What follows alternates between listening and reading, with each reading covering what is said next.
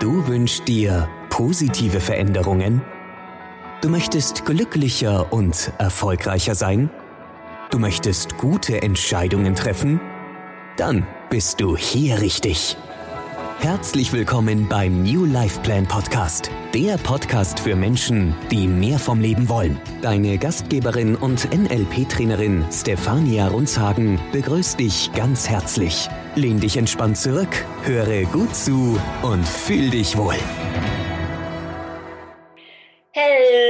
Da sind wir wieder. Freut uns sehr, dass ihr heute wieder dabei seid, wenn es um das super spannende Thema NLP geht. Und ich begrüße euch ganz herzlich. Ich bin die Antje, für alle, die mich noch nicht kennen oder vielmehr meine Stimme noch nicht kennen.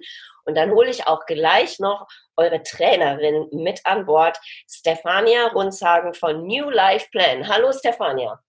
Hallo Antje, vielen Dank für das coole Intro, danke.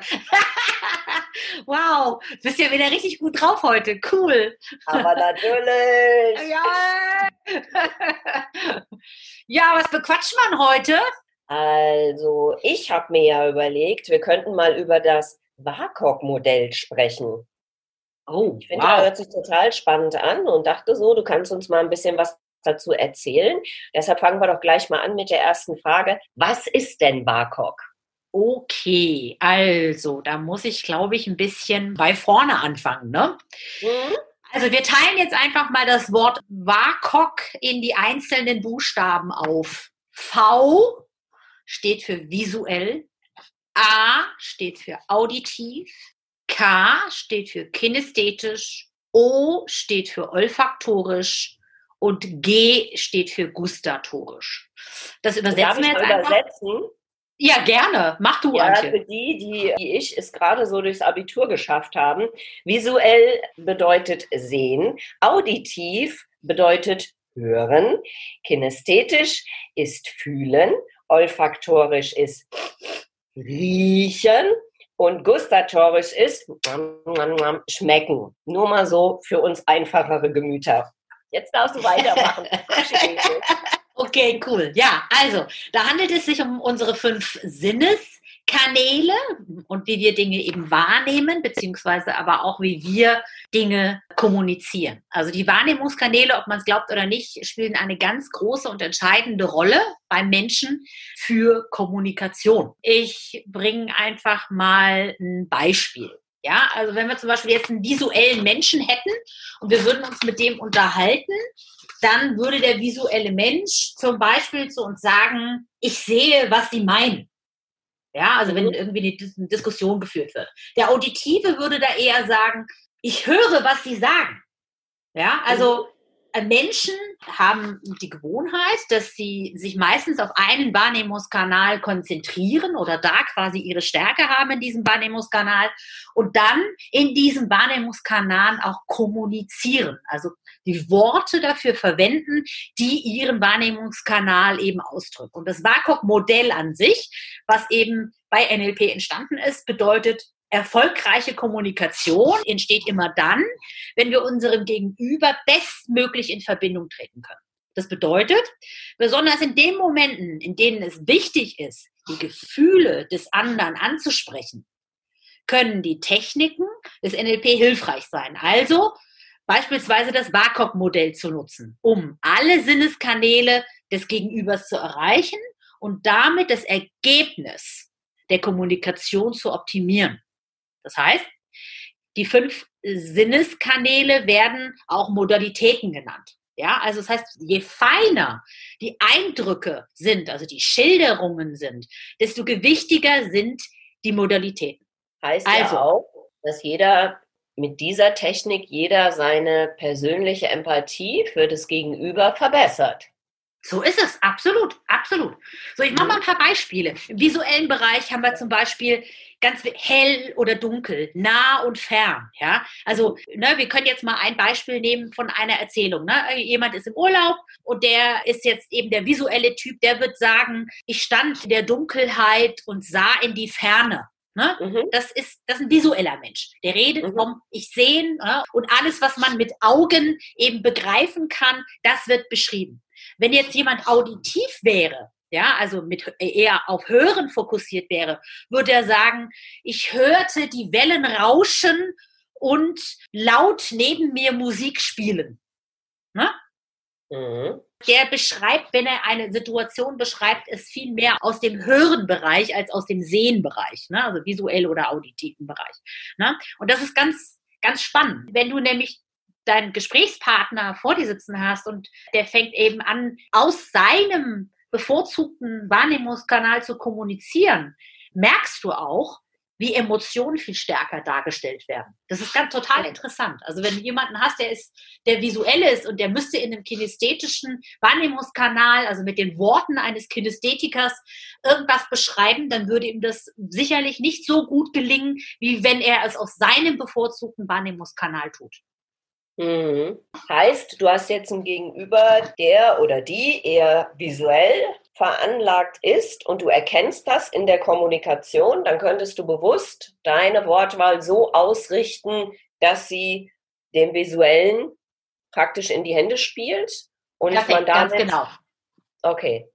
Ganz genau. Also wenn du einen visuellen Typen hast, ja, und du möchtest dich mit dem besser verstehen, dann sprech mit dem visuellen Typen zum Beispiel möglichst in bunten und lebendigen Bildern, also in Bildern, mhm. ja.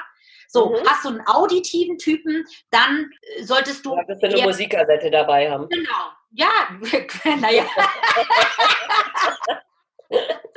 genau, ja, aber die hören eher gut klingende Begriffe gerne. Ne? Also gerne blumige Sprache verwenden dabei oder so, weißt du? Ah, das, okay. finden wir, das finden Auditive wieder sehr schön. Ja, mhm. so. Mhm. Bei Kinestheten äh, sehr viel über deine Gefühle reden, weil da geht es ums mhm. Fühlen, ja, ums, ums okay. ne?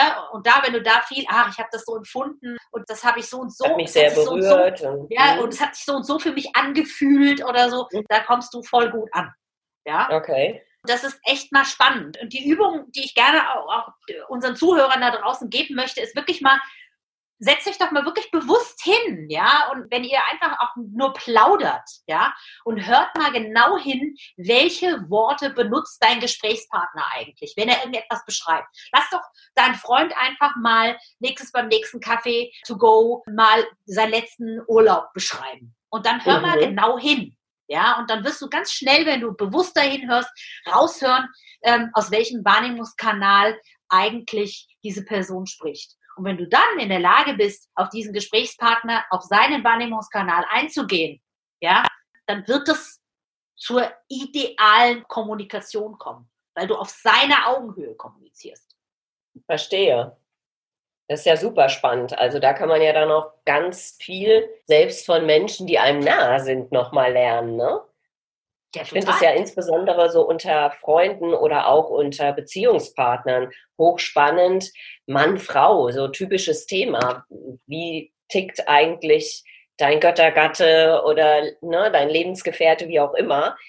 Denn äh, da kannst du ja auf der Ebene ganz, ganz viel rausfinden. Ist es tatsächlich eher jemand, sag mal, herkömmlich sagt man ja immer so, der Mann ist eher so ein Kopftyp und äh, Frauen eher Bauchtypen. Aber hier auf diesem Modell kannst du ja nochmal ganz ins, ja, ganz verfeinert rangehen und die Sache ganz anders aussetzen. Finde ich total so spannend. Ist so ist ja. es. Und ganz ehrlich, also gute Autoren oder Geschichtenerzähler, Storyteller oder, oder auch äh, große Speaker auf den Bühnen arbeiten fast nur mit diesen Techniken, die sehr, sehr, ja. sind sehr, ja, ja, die sind sehr sprachgewandt, die nutzen genau diese Wahrnehmungskanäle. Jetzt hast du natürlich ein, ein, ein Publikum vor dir sitzen, wo du natürlich jetzt nicht weißt, ja, was, na, da, da wirst du natürlich ein Potpourri an visuellen, auditiven, Kinestheten, Olfaktoren und Gustatoren haben, ja.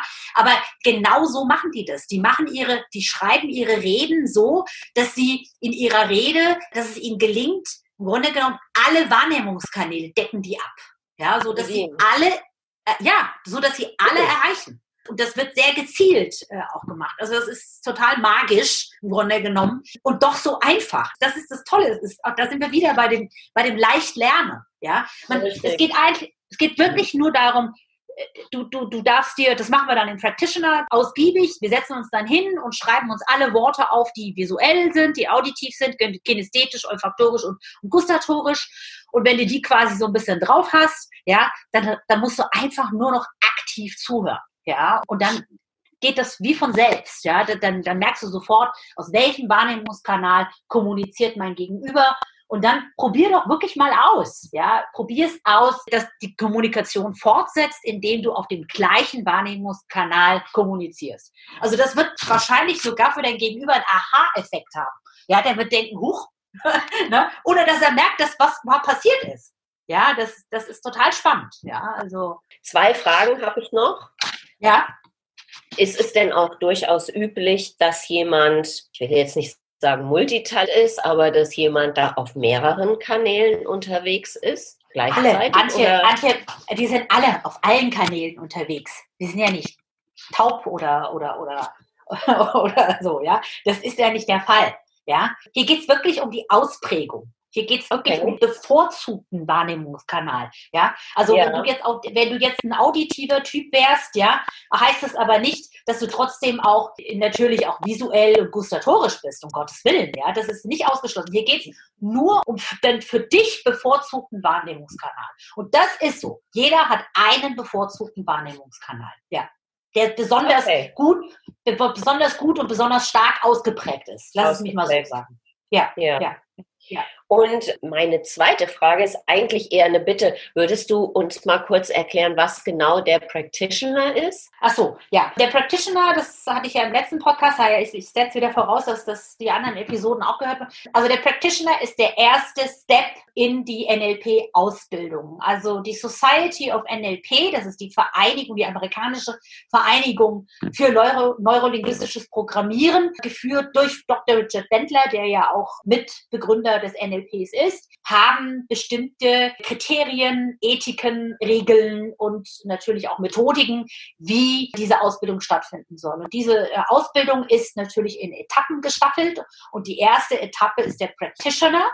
Der NLP Practitioner heißt der. Und da lernen wir sozusagen die, erstmal die Grundlagen, die Basis für das NLP, um dann darauf eben weitere Weiterbildungen wie den Master, den Coach und sogar, wenn man möchte, den Trainer dann draufzusetzen. Super.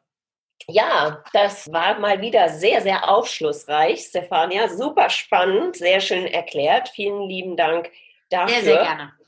Und ich denke, wir sollten dann für heute das mal schließen zum Thema WAKOK. Natürlich könnt ihr euch alle weitere Informationen auf der Webseite newlifeplan.de holen. Schickt uns auch gerne eure Kommentare, was euch so auf dem Herzen liegt. Schreibt eure Trainerin Stefania an wenn ihr noch irgendwie eine Sache habt, die ihr nicht verstanden habt, wo ihr nochmal nachhaken möchtet, sehr gerne. Ansonsten freuen wir uns, wenn ihr auch beim nächsten Mal wieder dabei seid, wenn wir nämlich das noch spannendere Thema limitierende Glaubenssätze behandeln. Da können wir mal alle eine ganze Menge über uns selbst lernen und auch über unser Umfeld. Ich sage Tschüss für heute, bedanke mich nochmal herzlich, Stefania dass du uns das alles so schön erklärt hast. Und jetzt kommt von uns beiden nur noch ein schönes italienisches Ciao. Ciao. Ciao. Das war der New Life Plan Podcast für Menschen, die mehr vom Leben wollen. Schön, dass du dabei warst. Wir freuen uns natürlich sehr über eine positive Bewertung. Abonnier uns jetzt und verpasse keine Folge. Und wenn du mehr vom Leben willst, dann besuche uns auf www.newlifeplan.de.